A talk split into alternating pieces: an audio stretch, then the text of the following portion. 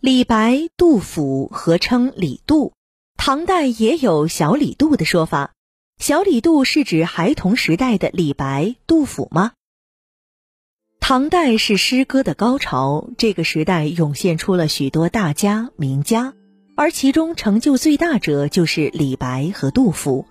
他们是中国诗史上的双子星座，是诗歌的星空中最耀眼的两颗星星，分别是中国浪漫主义和现实主义诗作的代表。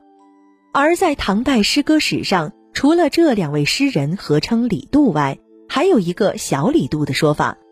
小李杜并不是孩童时代的李白、杜甫，而是另有其人，他们就是晚唐时代的李商隐和杜牧。正如盛唐时代出现了李白、杜甫两位大家，代表着时代的创作高峰；李商隐和杜牧可以说是晚唐时代诗歌成就的代表。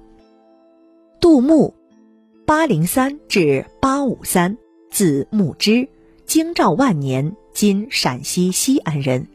他出身于官宦世家，他的祖父杜佑是著名的历史学家，著有《通典》。史学世家对杜牧最大的影响，就是他的怀古诗、咏史诗成就斐然。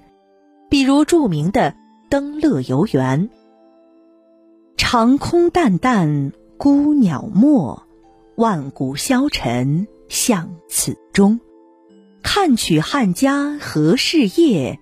武陵无数起秋风。”在诗中，诗人感叹朝代更迭。如同无法逆转的自然，充满了悲凉。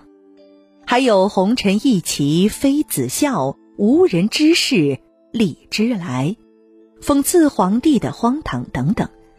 从中我们都可以感受到杜牧对于历史现实的关注和他深沉的情感。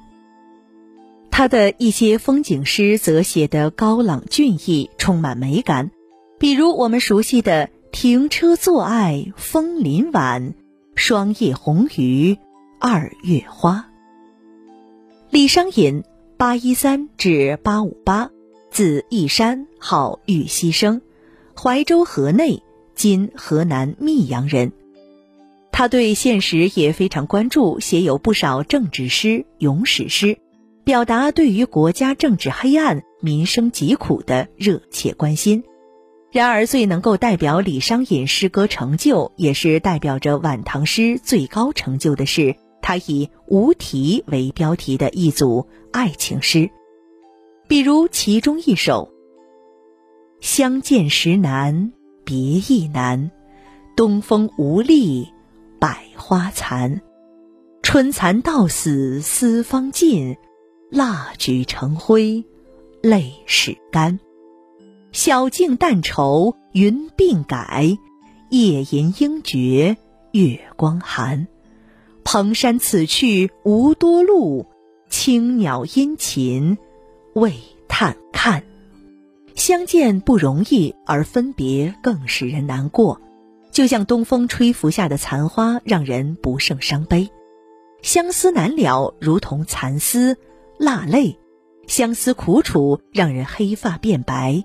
让人深夜不眠，相见不能，只能捎封书信。此诗真是满心苦楚，满纸愁绪。李商隐和杜牧二人年龄相近，同在晚唐时代，以各自的诗作表达着对社会民生的关注，也表达着自己的喜怒哀乐。他们是晚唐时代的诗歌代表，联想到盛唐时代的李白和杜甫。人们就把李商隐和杜牧也合称为李杜，因时代较晚，所以称为小李杜。